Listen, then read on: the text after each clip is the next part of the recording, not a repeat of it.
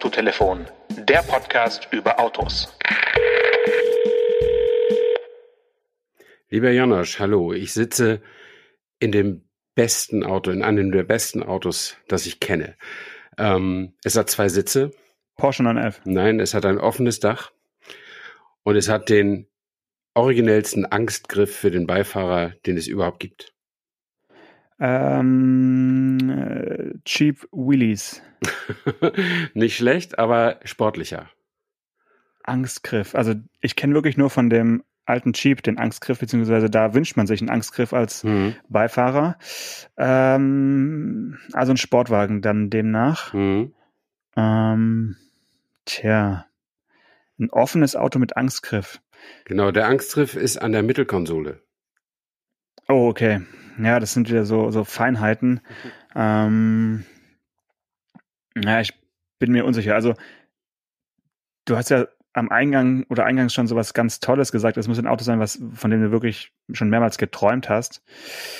Ah, schwierig, schwierig, schwierig. Ist es ein äh, deutsches Fabrikat? Nein, Aha. Ein englisches wahrscheinlich. ja, Ein Jaguar E-Type.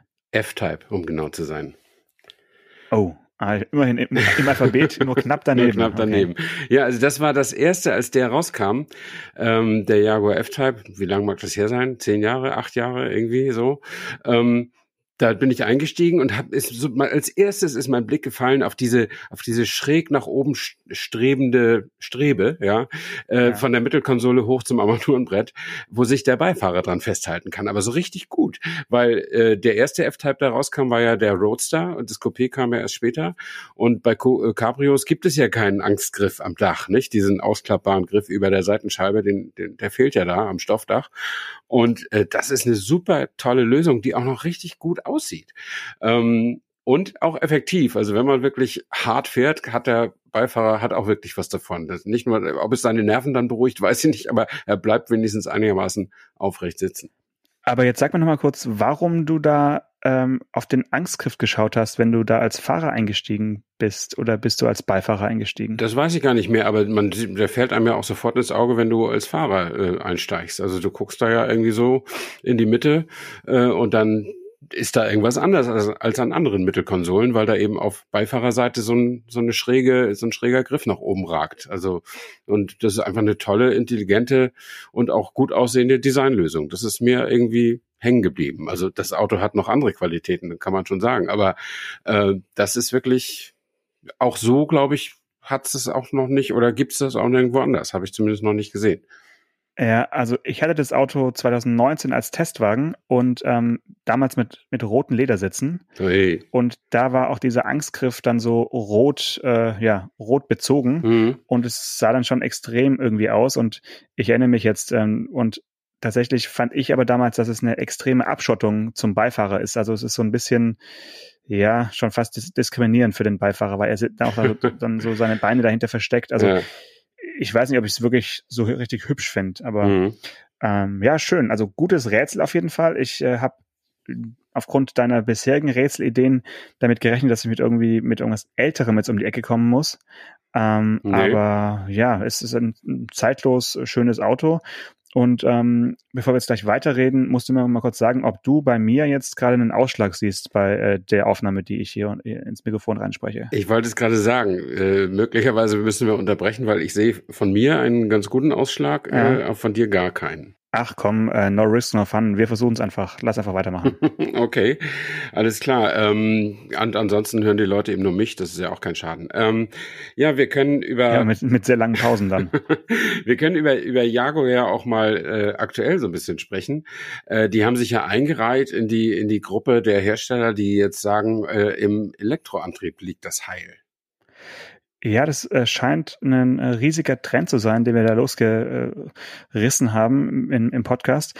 Ähm, jetzt ist Jaguar Land Rover also dran gewesen und hat ein, äh, ein ja, überraschendes, würde ich sagen, ähm, Papier rausgeschickt oder eine, eine Online-Konferenz gegeben ähm, unter dem Titel Reimagine. Und ähm, was es genau bedeutet, können wir gerne drüber sprechen. Ich weiß nicht, ob du es dir angeschaut hast oder ob du auch nur drüber gelesen hast. Ähm, ich fand zumindest interessant, dass äh, Jaguar Land Rover dann CEO hat seit September.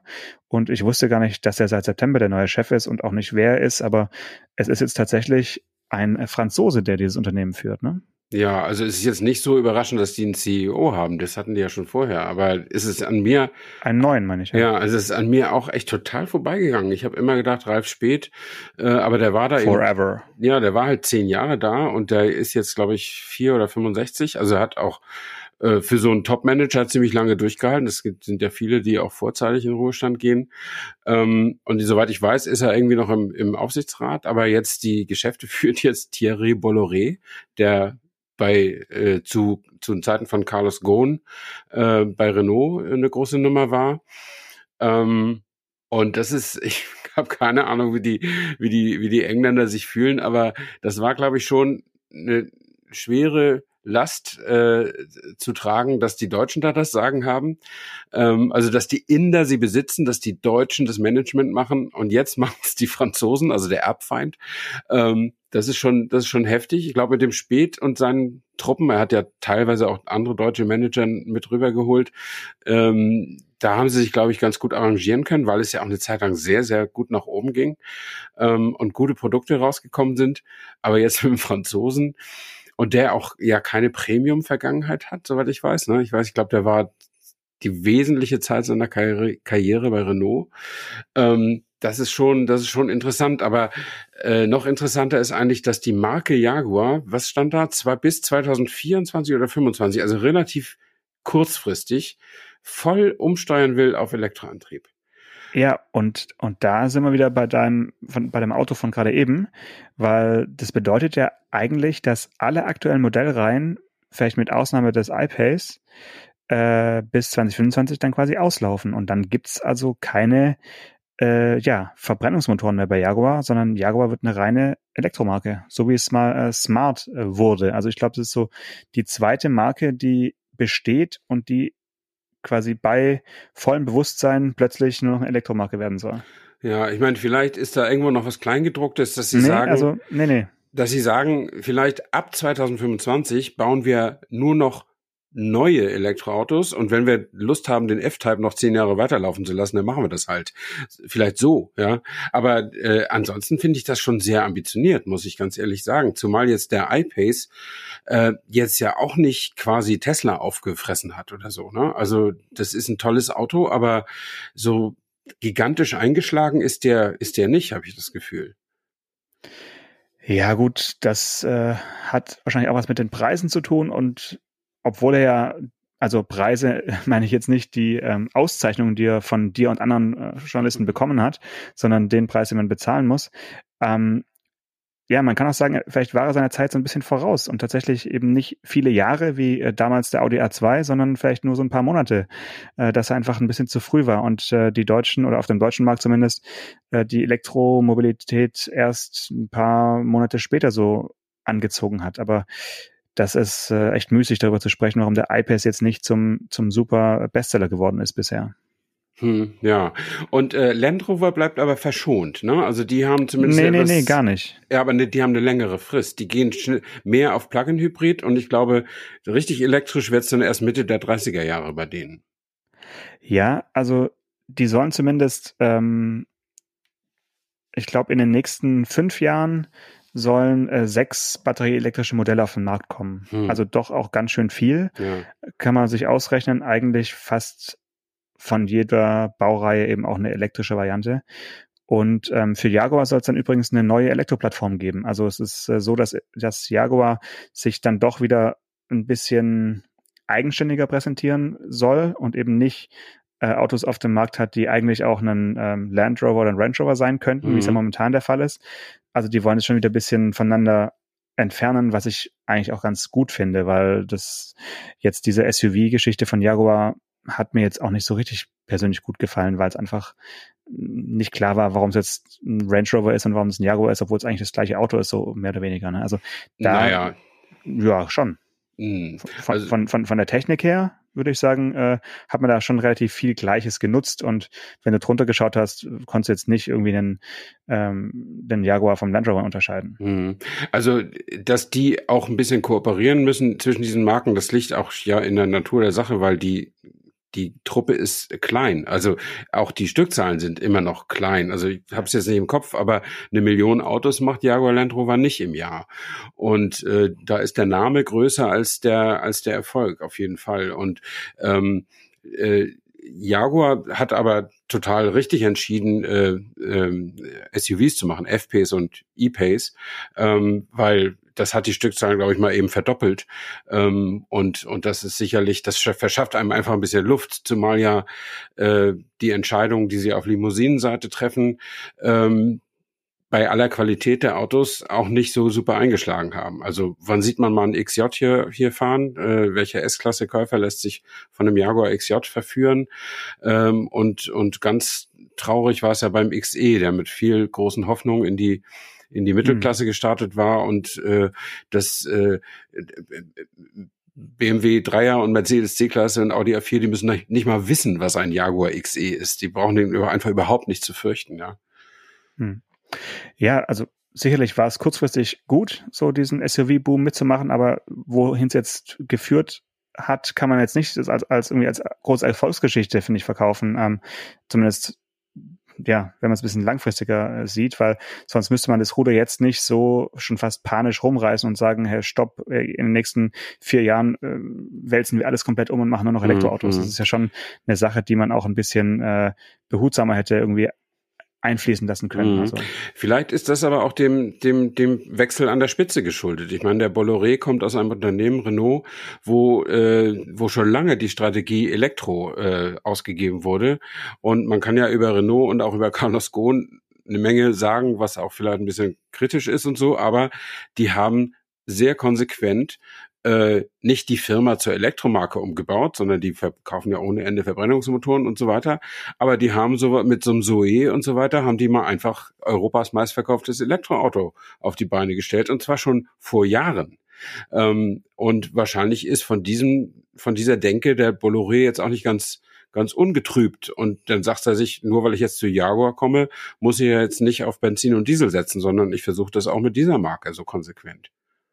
Ja, aber wenn man sich das letzte Jahr anschaut, 2020, dann war das ja wirklich ein äh, katastrophales Jahr für Jaguar Land Rover. Äh, nach vielen Jahren des Erfolgs ging es ja wirklich steil bergab und es ist jetzt äh, schon eine ja, ich will jetzt, es ist schon aus der Not geboren, jetzt eine, einen kompletten Strategiewechsel zu fahren. Ähm, da steckt ja noch viel mehr dahinter. Also wir haben jetzt nur die modellspezifischen Neuerungen äh, berichtet, aber da wird schon auch sehr viel reorganisiert und ähm, ja, ich schätze mal auch, dass da einige äh, Arbeitsplätze wegfallen und äh, das Headquarter wird verlegt und so weiter. Also es ist schon mhm. ein, ein großes Programm, wo, denke ich, die, der Effizienzgedanke schon extrem weit entwickelt ist und ähm, das ist so ein bisschen, ja, also wenn, wenn das nicht funktioniert, dann äh, haben sie, glaube ich, nicht noch irgendwie einen, einen Pfeil im Köcher. Also es ist einfach jetzt so ein bisschen mit der mit der Brechstange auch. Und ähm, das finde ich schon immer überraschend, wie sowas passieren kann, weil man ja jetzt nicht ähm, von den Abgasnormen und von den Gesetzen, die man einhalten muss, irgendwie überrascht wurde, kann man jetzt mhm, nicht behaupten. Ne? Ja, ja, ja. Aber gut, es sind nicht die einzigen. Also es gibt ja auch andere äh, große Unternehmen, die angekündigt haben, am äh, im Jahr X keine Verbrennungsmotoren mehr zu bauen. Und ähm, ich glaube, während unserer Winterpause war das sogar, oder zumindest kurz danach, und wir haben noch nicht darüber gesprochen, dass ja auch so ein Unternehmen wie GM, also General Motors in, in den USA, verkündet hat, ab 2035 kein Auto mehr mit Verbrennungsmotor zu verkaufen. Ja, das ist das ist der Wahnsinn, ne? Ob sich das zu den zu den Pickup Trump Wählern in Utah und so schon rumgesprochen hat, keine Ahnung. Also, das ist das ist wirklich, ich meine, GM ist doch die Benzin Marke schlechthin, oder? Äh, das Wort Gas Guzzlers ist doch für GM erfunden worden. Ähm, und, und jetzt springen die da so leichtfüßig durchs Elektroland. Also das, das finde ich, finde ich total komisch. Und am komischsten finde ich es ja immer wieder, auf die Gefahr, dass ich mich wiederhole, dass, äh, dass die Firmen das jetzt ja nicht gerade machen, weil die Kunden äh, mit gro große Massenkundgebung abhalten und rufen, wann gibt's endlich mehr Elektroautos, sondern weil sie einfach sagen, äh, das wird wahrscheinlich der Bedarf der Zukunft sein und wir kümmern uns jetzt mal drum. Ähm, das finde ich nach wie vor immer sehr, sehr beeindruckend. Klar, diese, diese CO2-Werte, äh, die gibt's ja überall, nicht nur in, in, in der Europäischen Union. Die müssen irgendwie eingehalten werden, sonst wird's teuer. Ähm, aber am Ende ist das immer noch die Rechnung mit einer ganz großen Unbekannten, nämlich dem Kunden. Hm. Ja, also es sei denn, die Kunden werden halt dazu gezwungen, äh, umzudenken. Also wenn sie es nicht freiwillig tun, äh, dann lässt sich da auch relativ viel vorschreiben. Ich glaube, da, also da wäre ich nicht so optimistisch, dass sich dass irgendwie der Markt alleine regelt. Dann wird es schon einfach auch äh, Gesetze, Gesetze geben und vielleicht auch in den USA, die einfach dann dazu führen, dass nur noch Elektroautos überhaupt äh, verkauft werden dürfen. Also zumindest in ein, einigen Bundesstaaten. Ja, also ich meine, ein de facto Verbot, weiß ich nicht, da müsste es, das, das ist ja eigentlich mit der freien Wirtschaftsordnung nicht so vereinbar. Ähm, aber das, was wir jetzt eben haben, dass wir diese Flottenverbrauchsziele haben, diese Flotten mhm. CO2-Ausstoßziele haben äh, und die auch je, alle fünf Jahre äh, da die Schraube enger drehen, da kommt man dann irgendwann so weit, dass man, wenn man Autos so verkaufen will, dass die so aussehen und das leisten können, was sie heute eben, wie sie heute aussehen und was sie heute, heute leisten können, dass man dann um Elektrifizierung des Antriebsstrangs überhaupt nicht mehr herumkommt. Ähm, ansonsten fahren alle eben nur noch im, im, im zweisitzigen äh, Smart äh, mit 50 PS oder sowas durch die Gegend. Äh, ansonsten kann man das einfach nicht, nicht machen und dann wird man den Kunden das so hinstellen müssen und dann ist das quasi so ein Zwang über Bande gespielt. Ne? Ähm, und dann müssen sich die Leute damit arrangieren und das werden die Menschen natürlich irgendwann tun. Bevor man zu Fuß geht, fährt man äh, Elektroauto. Das hilft ja nichts. Ähm, aber es ist eben nicht so, äh, das Elektroauto ist eben nicht so eine Erfindung, äh, wo die Menschen sagen, wow, das will ich jetzt unbedingt haben, sondern das ist, kommt eher so von der Angebotsseite und unterstützt von, von massiven Subventionen. Das muss man ja auch mal sagen. Also hm. zurzeit ist, wenn du jetzt so ein Auto kaufst, was eben normal ist, klein, kompakt irgendwie, dann kriegst du 6000 Euro vom Staat und nochmal 3000 Euro oder sowas um, äh, vom Hersteller und manche Hersteller äh, legen dann noch, noch extra was drauf. Manche geben auch 5000 Euro. Ähm, das muss ja auch irgendwo herkommen. Also der Staat kann es notfalls irgendwie drucken, ähm, aber dann kommt er spätestens 20 Jahre später, äh, fällt ihm das auch wieder auf die Füße. Ähm, und der Hersteller wenn der sich mal eben, wenn der irgendwie ein Auto konstruiert, kalkuliert und so weiter und dann am Ende schon genau weiß, aber 5000 Euro davon krieg ich nicht, weil die muss ich als Rabatt geben, als Umweltprämie. Ähm, das ist ja auch nicht, eigentlich ist das nicht der Sinn von Geschäftstätigkeit. Hm.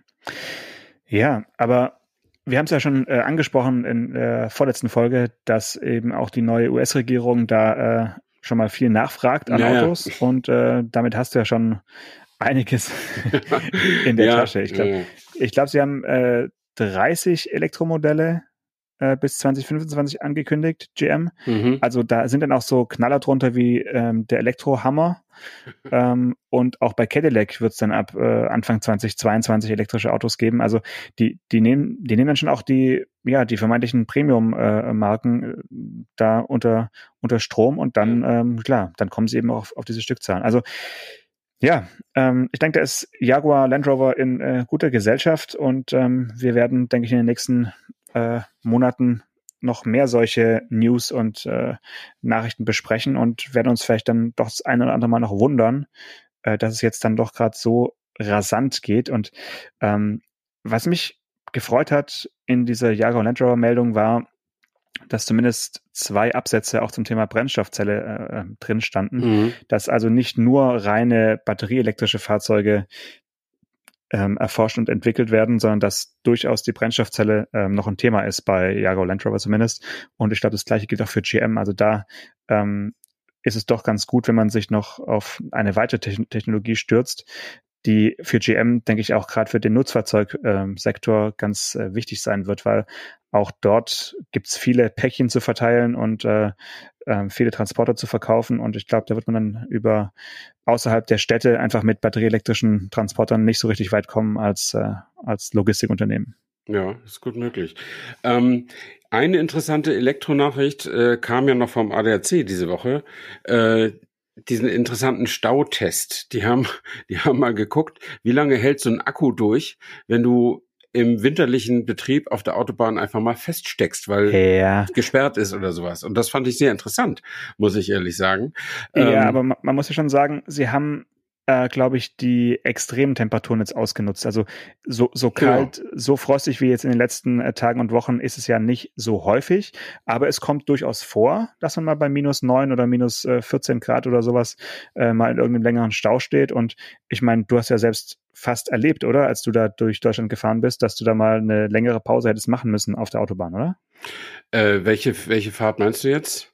Äh, quer durch Deutschland von, ähm, von Brandenburg so. nach Rüsselsheim. Ja, ja, als ich letzte Woche zum Opel-Termin gefahren bin. Ja. Ja. ja, das war, äh, wenn ich auf der Autobahn geblieben wäre, hätte ich wahrscheinlich eine Stunde gestanden oder anderthalb, wer Ja, gut, weiß. das geht ja noch. Ähm, das kann ich ja nicht jetzt sagen im Nachhinein. Das ist, aber äh, mit einem vollgeladenen Renault Zoe wäre es irgendwie, was steht hier, äh, 17 Stunden gegangen. Also so, so einen langen Stau habe ich dann auch noch nicht gehabt. Was, 17 Stunden hätte Mhm. der durchgehalten? 17 Stunden hätte der im Stand durchgehalten bei eingeschalteter Heizung.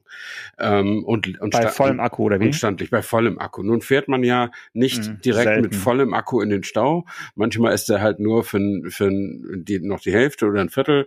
Aber selbst wenn er also nur ein Viertel noch voll ist, dann kann ich da immer noch vier Stunden im, im Stau ausharren. Äh, das geht ja noch. Ne? Und äh, bevor gar nichts mehr geht, muss ich halt die Sitzheizung noch ausschalten. Und dann braucht, äh, dann geht's dann auch wieder ein bisschen länger. Aber äh, war schon ganz interessant. Ich meine, es gibt auch Leute, die die werden mit leerem Benzintank im Stau erwischt, ja, und dann dann sind sie zwei, stehen sie zwei Stunden und haben fünf Liter Benzin durch die Heizung gejagt und dann mh, ja, dann geht der Motor aus. Das hat's auch schon gegeben. ne? Mhm, klar.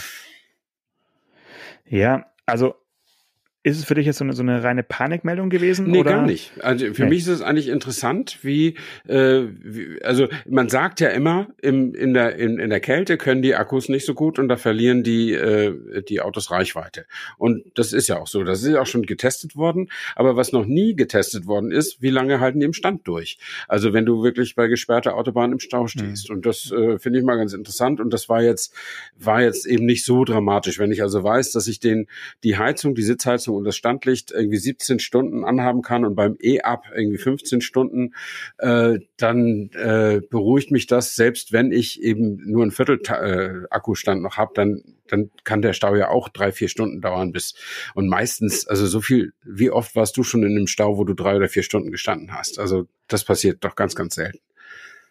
Ja, also toi toi toi, aber es liegt auch daran, dass ich jetzt selten in den äh, Hauptverkehrs-Sommerferienzeiten oder sowas mich da in den Stau begebe. Also das, wenn man das möchte, kann man glaube ich schon häufiger mal drei, vier Stunden im Stau stehen. Ja, ja, möglich, so, ja. so eine richtige Vollsperrung habe ich schon auch ein paar Mal erlebt, auch Mhm. auf der A8, so Stuttgart-München und so, sowas gibt's schon, wenn irgendwo bei ähm, äh, irgendwo ein, ein LKW da irgendwie umkippt oder so.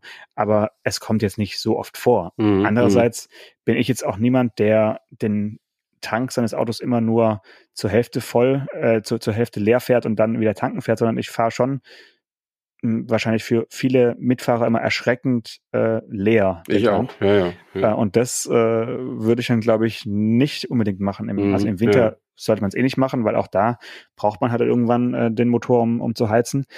Ähm, ja, okay, aber Renault Zoe und äh, VW E-Up sind ja auch mit so die wirklich kleinsten Elektroautos mit den, mit Ja. den kleinsten Akkus. Äh, und wenn die zwölf oder, oder 18 Stunden oder 13 Stunden da durchhalten, dann äh, ist es jetzt erstmal eine entspannte Nachricht, würde ich sagen, für alle Elektroautofahrer. Und ich weiß nicht, ob unsere Hörer und Hörerinnen da auch äh, vielleicht Menschen sind, die sowas schon erlebt haben und vielleicht selbst in einem Stau standen. Also würde mich auf jeden Fall interessieren, wie dann so die, ja, wie so das Gefühl einfach ist. Also macht man dann erst das Radio aus oder lässt man die Sitzheizung an oder äh, regelt man langsam Ja. runter äh, die Temperatur im, im, äh, im Innenraum. Ähm, Ja, finde also das- schon ganz guten Gedanken. Der schlimmste Verbraucher ist wahrscheinlich die Heizung, weil da ist ja nun mal keine Abwärme vom Motor zu erwarten.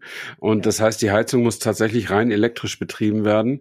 Ähm, und in Autos äh, oder in Verbrennungsmotorautos ist es ja so, dass die Heizung von der Abwärme des Motors äh, angetrieben wird. Und ich kann mich noch erinnern, als die ersten TDI-Motoren rauskamen, die sehr sparsamen Diesel von Volkswagen und Audi, äh, dass die Leute dann sagten, oh super, fährt flott und verbraucht wenig, aber irgendwie im Winter ist schon ziemlich lange kalt im Auto, weil die waren einfach so effizient, dass da einfach zu viel Energie vom Diesel ähm, in den Vortrieb umgewandelt wurde und nicht mehr so viel in die Abwärme ging. Ähm, und so gab es dann irgendwann die Erfindung des Zuheizsystems. Ähm, und äh, das waren aber elektrische Zuheizungen meistens. Also es gab auch wohl Modelle, wo Diesel durch die Zuheizung floss, aber es war eben nicht, äh, nicht vergleichbar mit einer Standheizung, die ja unabhängig vom Motor arbeiten kann und mhm. tatsächlich Benzin braucht. Ähm, sondern nur wenn der Motor lief, wurde eben vom Motor eben auch mit Dieselkraftstoff die Zusatzheizung ähm, angetrieben, so dass man nicht warten musste, bis der Motor wirklich äh, wirklich warm wirklich warm war, was eben bei einem sehr effizienten Fahrzeug auch ein bisschen länger dauert. Ähm, und äh, das war schon eine ganz ganz interessante Nebenwirkung und es zeigte wiederum schon damals, was lang, ist ja schon lange her diese TDI-Erfindung, ähm, das zeigte schon damals, dass die Leute einfach zu viele Kurzstrecken fahren. Für die Dieselmotoren meinst du? Ja, ja. genau. Ja. Also das ist so ein, so ein hocheffizienter Dieselmotor ist eigentlich gar nicht dafür gemacht, dass du damit vier Kilometer zum Büro fährst. Der, der ist eigentlich für die große Fahrt gedacht. Und dann fällt das auch nicht so ins Gewicht mit der Heizung. Ja, ja absolut. Ja, ähm, dann ist es eigentlich eine ganz nette Überleitung zu einem äh, Motor, den ich kürzlich hier als Testwagen hatte, der sich vom Gefühl gefahren ist wie ein Diesel, mhm. aber es war halt ein 1 Liter Dreizylinder Benziner ähm, und zwar in einem Ford Fiesta. Mhm. Äh, ich habe erst gar nicht geschaut, was er für eine Leistung hat und war dann beim Blick in die Papiere wirklich überrascht, weil der nämlich 155 PS ähm, ja, leistet. Wow. Und ähm, es war ein Ford Fiesta ST-Line, also er sah auch so ein bisschen äh, ja sportiv aus mit dieser mit diesem anderen ähm, ja, Grill und, und auch mhm. der äh, vordere Stoßfänger ist ein bisschen anders geformt wie beim äh, normalen Fiesta. Aber äh, dieser äh, Mildhybrid, das ist nämlich das Geheimnis des Ganzen, hat also wirklich spürbar zu so einem richtigen Dieselfahrgefühl äh, geführt. Mhm. Und das fand ich sehr erstaunlich, weil sonst Dreizylinder aufgeladene haben ja doch das ein oder andere äh, Turboloch so äh, untenrum. Und ja, dieses, ja. dieses Auto eben überhaupt nicht. Der hat wirklich von, von niedrigen Zähl Drehzahlen raus richtig äh, schön satt rausbeschleunigt, eben durch die Nutzung des ähm, äh, Startergenerators, der einfach dann eben äh, riemengetrieben da äh, mit anschiebt, mit, mhm. mit ein bisschen Leistung dazu. Und ähm, also ich war extrem angetan von der Leichtigkeit, wie dieses Auto äh, irgendwie äh, Schub entwickelt. Also es war ganz, ganz äh, beeindruckend, ja. Ja, also 155 PS aus einem Liter und drei Zylindern. Da hättest du vor zehn Jahren noch äh, an jeder Tankstelle wärst du da Stadtgespräch gewesen, äh, bei einer bestimmten Klientel auf jeden Fall. Es ist ja unfassbar, was die da für Druck entwickeln. Hast du zufällig die, das Drehmoment im Kopf von dem Motor? Ähm, ja, lass mich kurz, das, ich habe gerade einen anderen Test geschrieben, es müssen 240 Newtonmeter gewesen sein. Ja, Ist doch cool, das ist ein Kleinwagen, 240 Newtonmeter. Also das, äh, äh, das ist, ja, kann ich mir gut vorstellen. Und dann hat er ja auch die Dreizylinder, die kleinen gerade, die haben auch so einen knurrigen Sound, da kann man schon mal denken, dass das ein Diesel ist. Äh, und ich habe mich bei kann mich jetzt an das Modell nicht mehr erinnern, aber habe mich tatsächlich auch schon mal ertappt bei einem Auto, weißt du, bei irgendeiner Präsentation eingestiegen und gar nicht so genau drum gekümmert, was ist das jetzt hier eigentlich? Habe ich mir dann gedacht und bevor ich mir vor dem Beifahrerkollegen eine Blöße gab, habe ich dann heimlich auf den Drehzahlmesser geguckt und da siehst du ja, wenn der rote Bereich jenseits von viereinhalbtausend beginnt, dann bist du nicht mehr so im Dieselbereich irgendwie, aber unterwegs. Ähm, äh, daran kann man es dann sehen. Aber ähm, das ist schon, das ist schon interessant, was, äh, was, was Benziner heutzutage leisten können. Ähm, hast du schon deine Verbrauchsmessung? Ja, also ich muss dazu sagen, der Motor hört sich nicht an wie ein Diesel. Also am Klang hat man es jetzt nicht äh, gedacht, mhm. natürlich, sondern einfach nur am, äh, an der Charakteristik, wie sich die Kraft so äh, entfaltet. Ähm, der Normverbrauch wird angegeben nach WLTP mit äh, 5,1 und mein Testverbrauch der allerdings mit, äh, ja, mit viel Autobahn äh, mhm. auch war, äh, lag jetzt bei 6,1. Ja, aber Mensch, für einen 155 PS Benziner ist doch cool. Ist ganz okay, oder? Mhm. Also ist jetzt nicht das mega Sparwunder. Ich meine, ich, ich mag eigentlich schon ganz gerne immer eine mindestens eine 5 oder, oder weniger vom Komma, aber das sind halt auch Werte, die hat man früher ja. mit Benzinmotoren eigentlich auch nicht wirklich erreicht. Dann also hast du auch nicht 155 PS, wenn du da die Genau, dann hast du, der, hast, ne? der hat so Rohre gefahren mhm. oder so. Ähm, und hier hat ja der, also die Lichtmaschine, äh, beziehungsweise der Startergenerator, der die Lichtmaschine ersetzt, der hat ja eine Zusatzleistung von, von 16 PS, also eigentlich so viel wie, mhm. Ähm, der Herzogore, der Benzinmotor hatte ja, damals. also mein erstes eigenes Auto war, war ein Opel Kadett B äh, vom Baujahr 1973 mit 55 PS, 1,1 Liter Hubraum, 55 PS. Der hat 11 Liter auf 100 gebraucht. Also der hat ein Drittel der Leistung von diesem Fiesta und hat im Alltag fast das Doppelte an Sprit verbraucht. Also ist ja, der hat, hat aber nur die Hälfte des Sprits verbrannt, die da durchgeflossen ist wahrscheinlich. Ja, und den Rest hat er verloren, oder, oder wie? Genau, der Rest kam so wieder raus. Nein, das war einfach ein total, damals waren die Autos eben nicht so super effizient. Die waren zwar, alle sagen immer, oh, wie leicht die waren und nicht so, äh, nicht so, äh, so mollig und speckig, wie sie heute alle sind, aber lass den, keine Ahnung, 850 Kilo oder so gewogen haben und, und der Fiesta wiegt wahrscheinlich 1200 oder, oder irgendwas.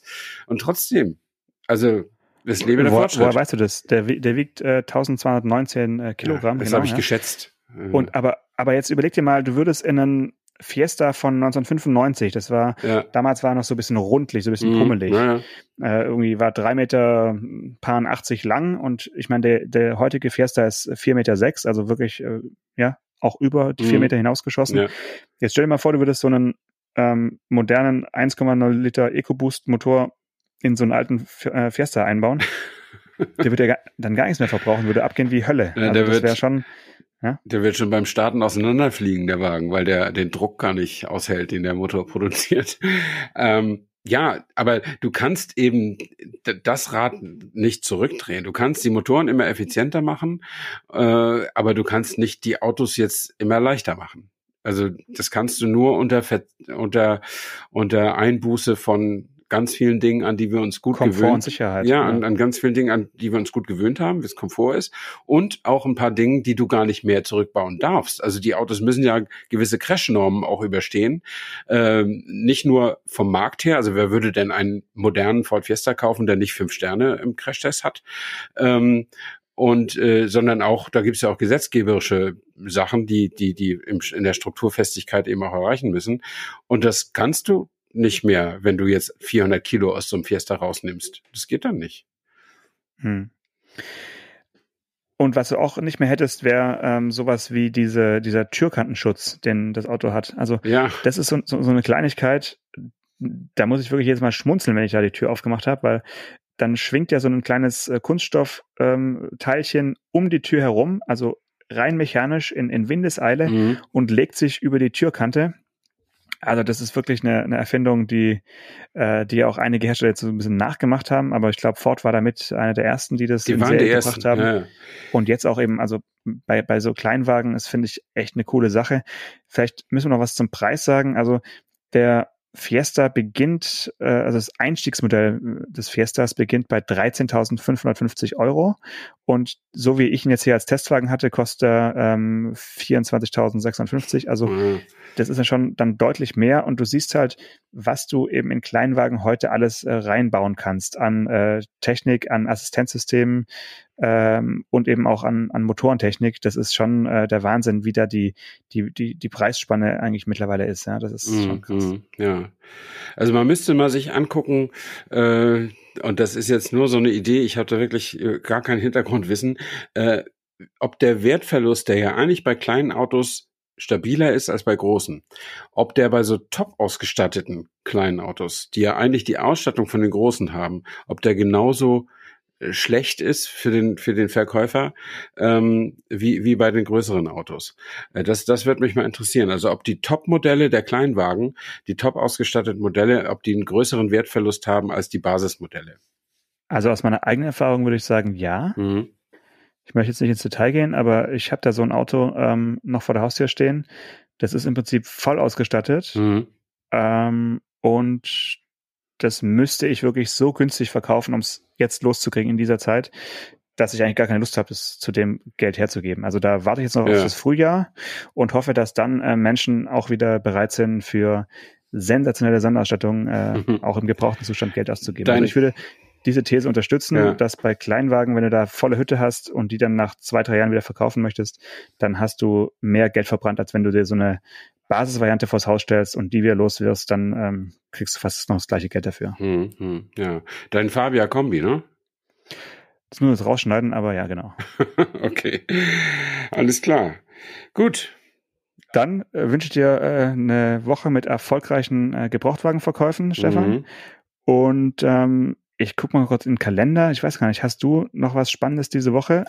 Äh, ich fahr, ich gehe jetzt gleich nach der Aufzeichnung äh, brav ins Bett, weil ich morgen um 4.30 Uhr aufstehe, um nach Hamburg zu fahren und um zum Audi e-tron GT, um da um 9 Uhr pünktlich zu sein, trotz, trotz Winter und, und, und trotz Corona-Schnelltest. Ich werde da meinen ersten Corona-Schnelltest bestehen. Deswegen muss ich noch eine Viertelstunde eher da sein. Nicht schlecht. Dann Mhm. äh, viel Spaß dabei und fahr auf jeden Fall früher los, nicht, dass du wieder in Stau gerätst oder äh, irgendwelche Landstraßen fahren musst. Genau. Bis nächste Woche. Bis dann. Ciao. Ciao. Autotelefon, der Podcast über Autos. Mit Stefan Anker und Paul Janosch Ersing.